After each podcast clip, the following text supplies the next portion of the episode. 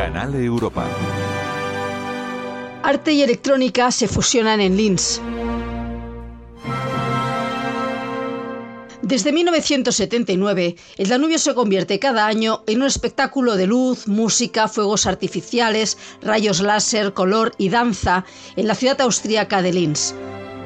Unas 100.000 personas disfrutan de esta propuesta cultural desde el Parque del Danubio, convertido en un colorista y vistoso teatro al aire libre. Tres barcazas surcan el río convertidas en plataformas, como si fueran una carroza de carnaval, donde se van sucediendo las escenas de acrobacia y danza. El festival Clan Volke, el sonido de las nubes, que se celebra a principios de septiembre, cuenta cada año y en un único pase una historia diferente. Todo comenzó hace casi 40 años con una actuación musical en el interior de la Bruckner House, el auditorio de Linz.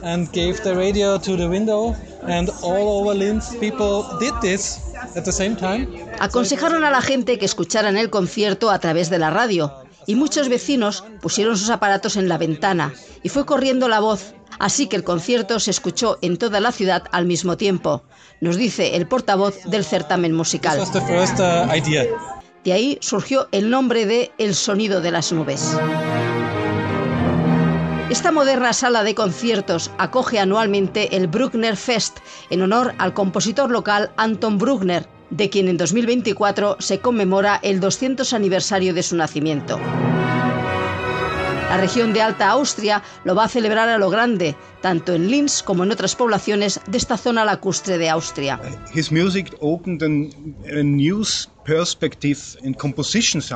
Como recuerda el director artístico del año Bruckner, Norbert Travuger,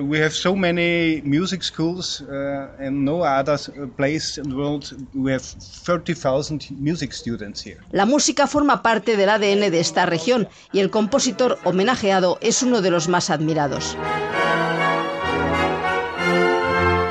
Frente a la Bruckner House y formando parte del decorado del espectáculo náutico artístico, está el Museo Ars Electrónica, especializado en el arte tecnológico, que convierte a esta ciudad en un centro de promoción multimedia y le ha valido el reconocimiento de la UNESCO, que en 2014 la incorporó a su red de ciudades creativas. Coincidiendo con el clan Volke y paralelamente a él, desde su nacimiento en 1979, la ciudad acoge el Festival Arts Electrónica, abierto a nuevos proyectos culturales, económicos y sociales. Es el más antiguo y uno de los más importantes a nivel mundial. Participan artistas de todo el mundo que van más allá del arte para interrogarnos sobre los retos tecnológicos de la humanidad. En este tiempo todo ha cambiado mucho, dice Christel Bauer, directora de Ars Electrónica. No estamos tan interesados en la tecnología como tal, sino en el efecto que la tecnología tiene en nuestra sociedad, en la humanidad, en cada uno de nosotros, en el planeta y las consecuencias que tiene convivir con eso. En 2009, Linz fue capital cultural europea y como otras muchas ciudades que han ostentado el título, eso marcó un antes y un después en la ciudad. Definitivamente fue un punto de inflexión en términos de visibilidad y posicionamiento de nuestra ciudad y una especie de directriz a seguir en los años siguientes. Nos dice María Luisa Schnurfeil, directora general del Patronato de Turismo de Linz. Nos preguntamos qué oferta cultural debemos desarrollar, pero también qué tipo de turismo queremos para la ciudad y la región de Alta Austria, que es una zona eminentemente rural. Linz ha trasladado su experiencia a una de las próximas capitales culturales en 2024, la vecina Bad Ischel y la región de Salzkammergut. Por primera vez, 23 poblaciones formarán parte de una capital cultural europea.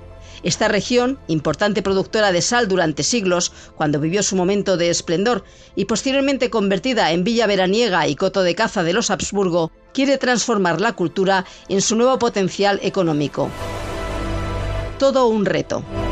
Si quieres más información la encontrarás en el blog Canal Europa de RTVE. Ángela Gonzalo del Moral, Radio 5, Todo Noticias.